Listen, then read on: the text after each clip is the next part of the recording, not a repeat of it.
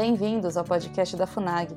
Neste episódio, vamos ouvir o ministro de Estado da Economia, Paulo Guedes, no encerramento da mesa de abertura do seminário O Novo Banco de Desenvolvimento e o Brasil. É uma honra agora, então, passar a palavra ao senhor ministro de Estado da Economia, Dr. Paulo Guedes. Por favor. Good morning, everybody.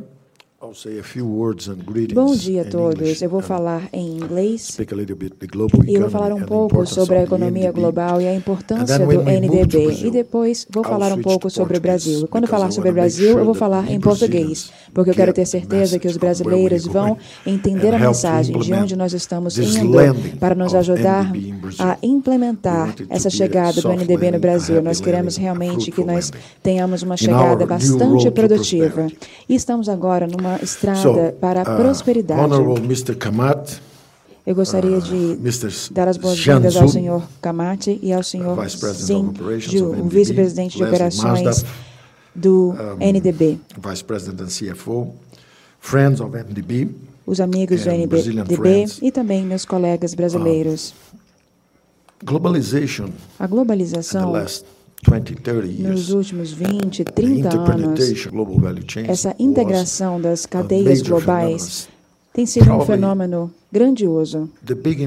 Provavelmente uma grande uh, inovação com novas tecnologias digitais e a globalização acontecendo simultaneamente. E isso explica a maioria das incertezas e também a uh, prosperidade nas últimas três ou quatro décadas em todo o mundo. And it's very special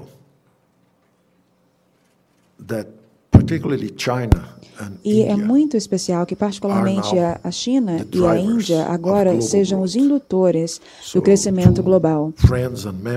Então, para os amigos e membros do NDB,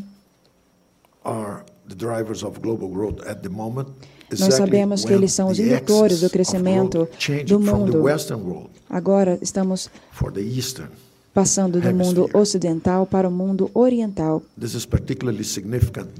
Isso é particularmente significativo porque 3,7 bilhões de pessoas agora estão melhorando de vida através da integração as cadeias de produção global. Isso é muito importante porque um dia essas economias já foram fechadas, essas sociedades já foram fechadas e agora elas estão se abrindo para o mundo, aumentando os seus padrões de vida de uma forma fantástica. O PIB da China ele cresceu muito. E há 20 anos, o PIB do Brasil e o PIB da China eram particularmente, eram quase o mesmo. Mas, de repente, tudo mudou. Agora, a China é realmente um grande player no mundo global.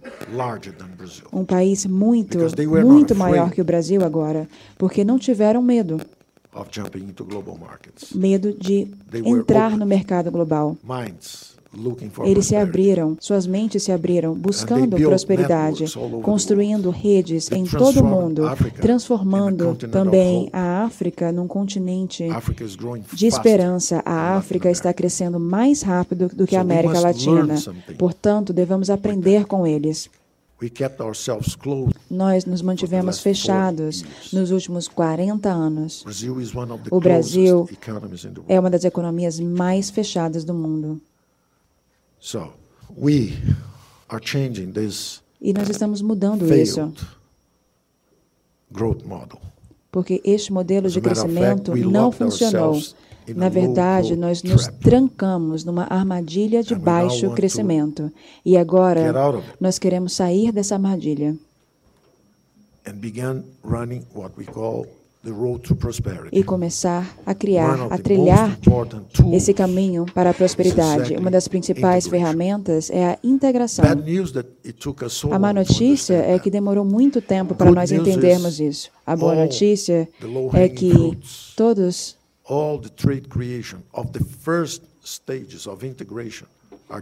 os frutos da integração podem ser colhidas por nós.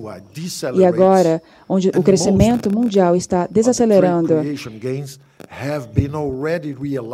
e no momento onde outros parceiros já criaram vários tratados sem envolver o Brasil, porque o Brasil está atrás.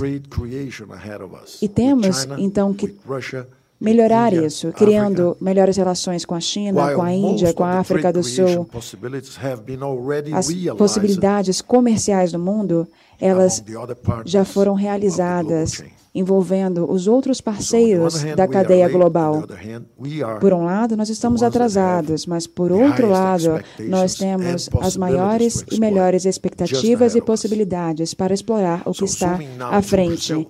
Agora, vamos focar no Brasil. Nós não podemos perder essa oportunidade. Essa integração que nós queremos tem pelo menos três níveis.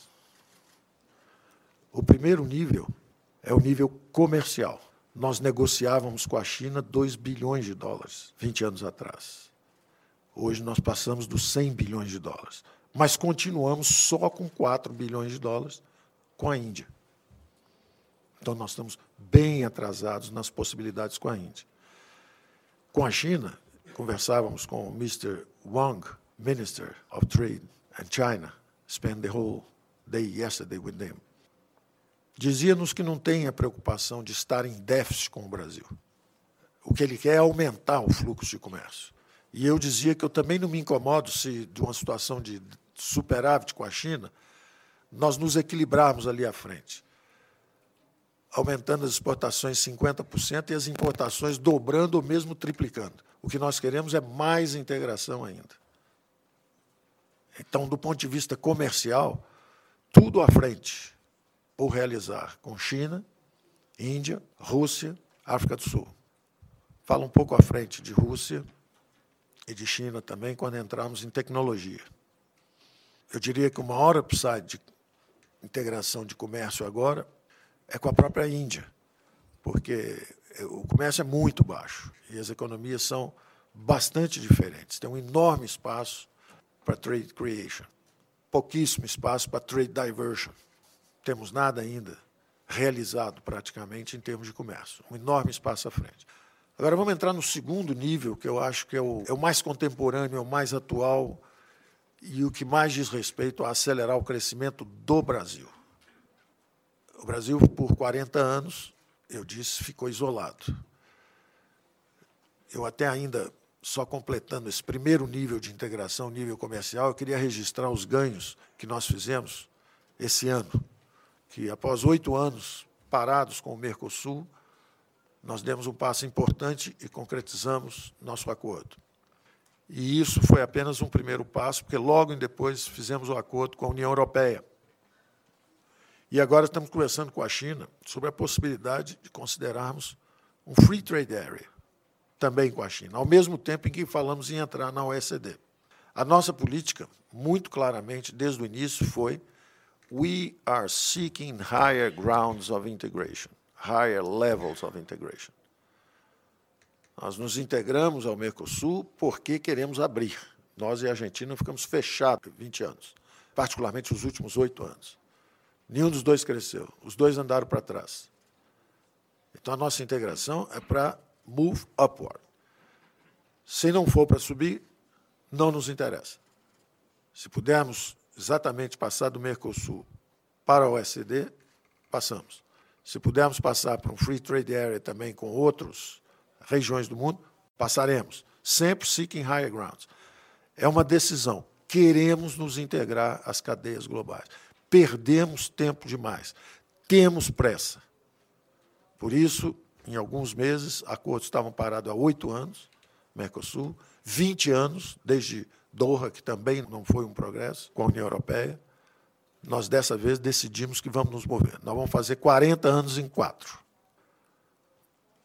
No segundo nível de integração, que deve ser o coração de nossa conversa aqui hoje, porque fala do NDB, fala do BNDE, fala de taxas de investimento, de aceleração de crescimento econômico. Esse segundo nível de integração, eu diria, é o nível exatamente dos investimentos. Nós não queremos só maiores fluxos de comércio. Nós queremos também maiores fluxos financeiros, investimentos direto, crédito. Nós queremos realmente acelerar essa interpenetração das economias. E o NDB é uma peça fundamental nesse jogo. Nós estávamos os dois lados atrasados. O NDB, porque o Brasil era uma carteira baixa no portfólio do NDB. E o Brasil, porque inclusive atrasa pagamentos. Então o Brasil não paga e o NDB não empresta. É a situação que nós encontramos. Nem o Brasil põe dinheiro no NDB, nem o NDB dá empréstimo para o Brasil. Os dois, um olhando para o outro, esperando para ver o que, que acontece. O governo brasileiro, porque quebrou? Não tinha dinheiro para botar em lugar nenhum. E também não tinha projeto para oferecer. E o NDB, porque estava ocupado, acelerando o crescimento da China e da Índia, que são dois bons clientes, dois bons sponsors e drivers of global growth. Então, se já tem dois países crescendo muito, duas economias continentais, why bother? se o Brasil está ficando para trás. It doesn't care. Então, we care. We care. We'll pay. We are on board. We need you guys here. E nós queremos, não é só pelo dinheiro. E eu diria até que é menos até pelo dinheiro. Nós queremos pela experiência de excelência na produção de uma infraestrutura eficiente como a China fez. A China fez um extraordinário trabalho de expansão de infraestrutura, não só local, mas também de integração em todo o mundo. Se a África é hoje um continent of hope, é porque existem riquezas naturais sendo processadas lá e integradas. Se hoje a Europa também está se integrando cada vez mais, é o Silk Road também funcionando lá. Então, esse mergulho da China na economia global é most welcome é algo importante. É algo que está mudando não só a expectativa e a qualidade das vidas na China, mas principalmente também no mundo. O mundo passou duas, três décadas com taxas de crescimento altas e sincronizadas, exatamente porque o mundo aumentou sua integração econômica. Nesse segundo nível de integração, que diz respeito aos investimentos, nós temos uma parceria à frente muito importante. Primeiro, porque nós temos noção do que precisamos.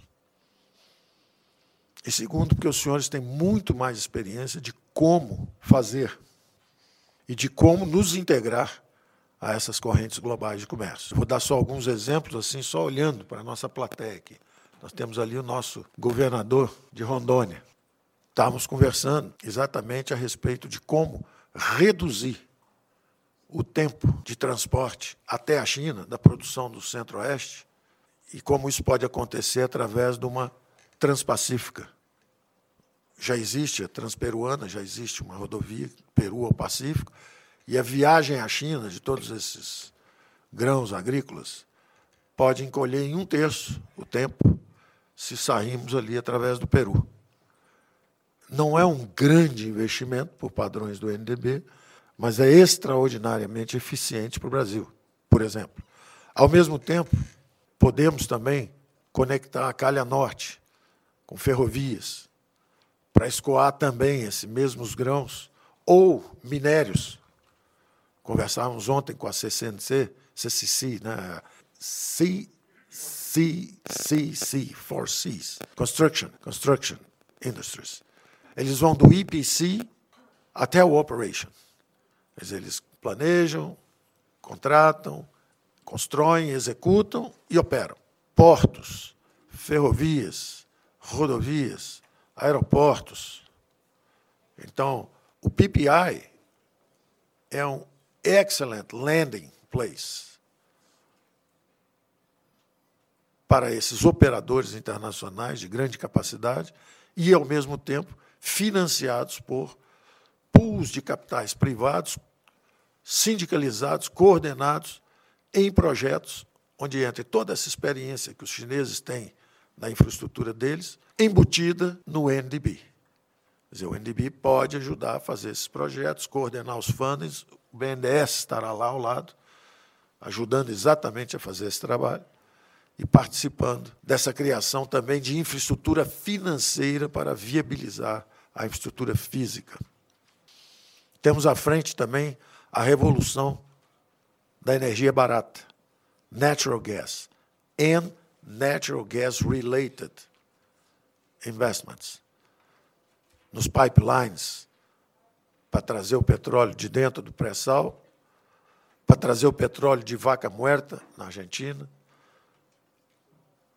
e junto com a Bolívia, os três juntos, derrubarem o custo da energia no Brasil 30% a 40% nos próximos dois anos. Isso acontecendo, o Brasil começa uma onda de reindustrialização. Da mesma forma que o shale gas produziu uma onda de reindustrialização nos Estados Unidos. Então, nós temos a fronteira de energia, oil and gas, nós temos a fronteira de mineração, nós temos a fronteira de infraestrutura, sem falar no existing assets, que já estão aí, que é o PPI, todas as privatizações, e sem falar nos greenfields que vem daí também, e que nós vamos ter que criar novos marcos institucionais. Vimos agora que a sessão onerosa não é um bom marco institucional. 17 maiores operadoras do mundo se ausentaram no lance final. Isso é um sinal. Só ignora quem quiser. Então nós vamos ter que mudar esse marco institucional. Da mesma forma, o que nos interessa que paguem muito num ato de autorização ou concessão e depois não tenham recursos para investir no que nós realmente queremos, que é a construção. Que adianta eu cobrar um bilhão, dois bilhões, três bilhões de dólares pelo direito de operar um porto e depois não há dinheiro para investir na construção do porto e na operação do porto. Então, o nosso objetivo não tem que ser maximizar a arrecadação e minimizar os investimentos futuros. O que nós temos que fazer é justamente fazer que a competição ocorra numa outra dimensão, quem vai criar mais valor? Quem vai investir mais? E não quem vai fechar o buraco fiscal este ano. Nós precisamos trabalhar com horizontes mais longos. E temos muito a aprender com quem já tem essa experiência de planejar 10, 15, 20, 30 anos à frente.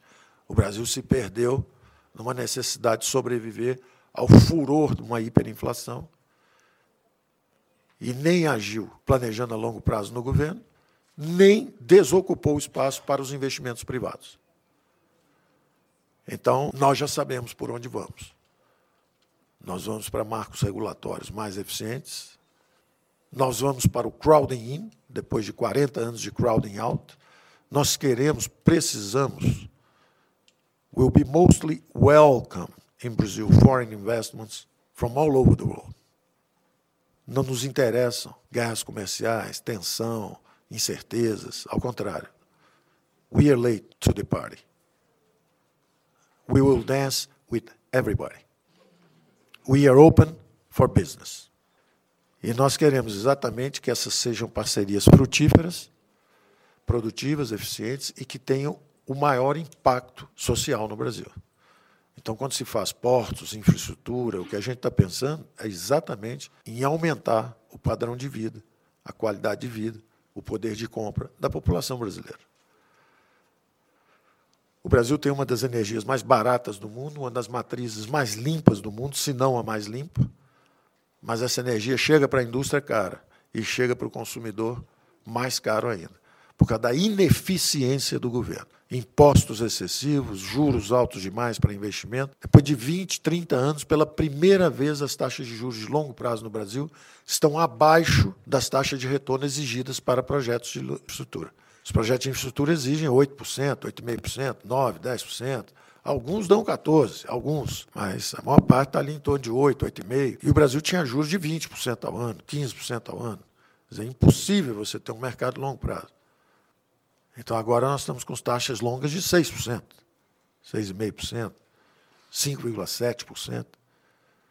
Então isso vai disparar ondas de investimento privado, ao mesmo tempo que chegam os reinforcements do private investment externo e do public investment através dessas instituições multilaterais de financiamento. Então nós queremos a participação do NDB aqui e principalmente a experiência dos sponsors, não só como financiamento, mas o mais importante, a experiência dos projetos, a capacidade de atrair operadores de excelência em todo o mundo. Grandes empresas que fizeram a infraestrutura da China, que fizeram a infraestrutura, estão fazendo a infraestrutura na África. As portas estão abertas para que o NDB traga essa inteligência no design dos projetos, a coordenação no pool de financiamento e também, principalmente, os grandes operadores e as grandes empresas internacionais para que mergulhem nessa construção da infraestrutura brasileira, da apropriação dos nossos recursos minerais, nossos recursos naturais, da nossa capacidade de exploração dessas novas fronteiras de petróleo, de gás natural, é o que nós podemos desejar. E, finalmente, um terceiro nível de integração, já que estamos em meio a uma onda de novas tecnologias, o Brasil perdeu alguns estágios das revoluções industriais. Mas, curiosamente, o Brasil é, é um dos três ou quatro maiores mercados digitais do mundo. Inclusive, nosso presidente foi eleito num disruption da mídia convencional pelas novas tecnologias. O presidente foi eleito gastando less than a million dollars. Isso só foi possível porque os brasileiros mais simples são digitalizados, carregam isso, trocam informações e gostam do mundo digital. Então, nós esperamos que haja uma revolução educacional no Brasil, em cima de tecnologias digitais. Nós achamos que o Brasil vai ter parcerias muito frutíferas. Isso pode acontecer com Rússia, por exemplo, que tem um mercado de 150 milhões de pessoas, nós temos aqui 200 milhões. Qualquer coisa que funcione num mercado digital para 150 milhões funciona aqui. Ou mesmo países menores. Estamos fazendo agora também uma parceria tecnológica com Israel. Israel, todo mundo sabe, que é extraordinariamente avançado em inovações tecnológicas digitais. Mas não tem scale no mercado. E o Brasil tem um huge digital market. E não tem essas inovações. Então nós podemos trabalhar juntos para ganho mútuo. Então acho que novas tecnologias com Rússia, com Índia, com China, a Índia como um grande mercado consumidor, pode atrair grandes companhias brasileiras com fluxos comerciais e vice-versa. O Brasil gosta até do entretenimento indiano. Bollywood. Nice things happen there. Então, o Brasil já abraçou Hollywood, vai abraçar Bollywood também. E as nossas novelas também parece que vão bem lá. Então, tem muita coisa para acontecer. As experiências da Índia no mundo digital são extraordinárias. A digitalização do governo que aconteceu na Índia dos serviços de governo, dos serviços públicos, está nos inspirando. Nós estamos fazendo uma criação da identidade digital no Brasil, onde escutamos e seguimos alguns exemplos da Índia. Escutamos o grupo que fez isso lá, de indianos, estamos conversando com eles e estamos também seguindo as tecnologias aqui. Então há muito que aprendemos, que negociarmos, que cooperarmos nessa terceira dimensão também. Então, essa primeira dimensão de comércio temos muito low hanging fruits, temos que criar eventos. E a cada três, quatro meses estamos conversando, mostrando, levando nossos empresários lá, trazendo os empresários de vocês aqui, os investidores, para ver oportunidades de troca de, de incremento de fluxo de comércio. Temos toda essa dimensão de investimentos, que para nós é a mais fundamental no momento. Se me perguntar o que, que eu preciso mais hoje, investimentos, investimentos, investimentos. Infraestrutura, mineração, gás natural, petróleo. Estamos precisando já. E o que, é que vamos precisar muito no futuro? Tecnologia, tecnologia, tecnologia. Então temos que começar a conversar hoje, começar a cooperar hoje, para no futuro estarmos conversando de 5G, estamos conversando de highways eh, digitais, vamos ter que começar a conversar juntos. E temos, como disse o Montesano um pouco antes, quase os mesmos desafios. A China é hoje um extraordinária potência global, mas tem a renda per capita aproximadamente igual à nossa. Quer dizer, então ela realmente teve a altura do desafio do crescimento, mas também era muita gente. Então ela avançou, avançou, avançou e chegou onde nós estamos. Aparentemente, o futuro é muito melhor, muito mais. Pelo sheer size, when you, when you look at China, it's dazzling, it's huge. Mas está do nosso tamanho, em renda per capita. Só que não para de crescer. Então, let's get a ride on this thing. Let's hang together. Let's see if we can grow faster. Getting closer to the guys who know how to grow faster, humbly and friendly. Ok? Obrigado.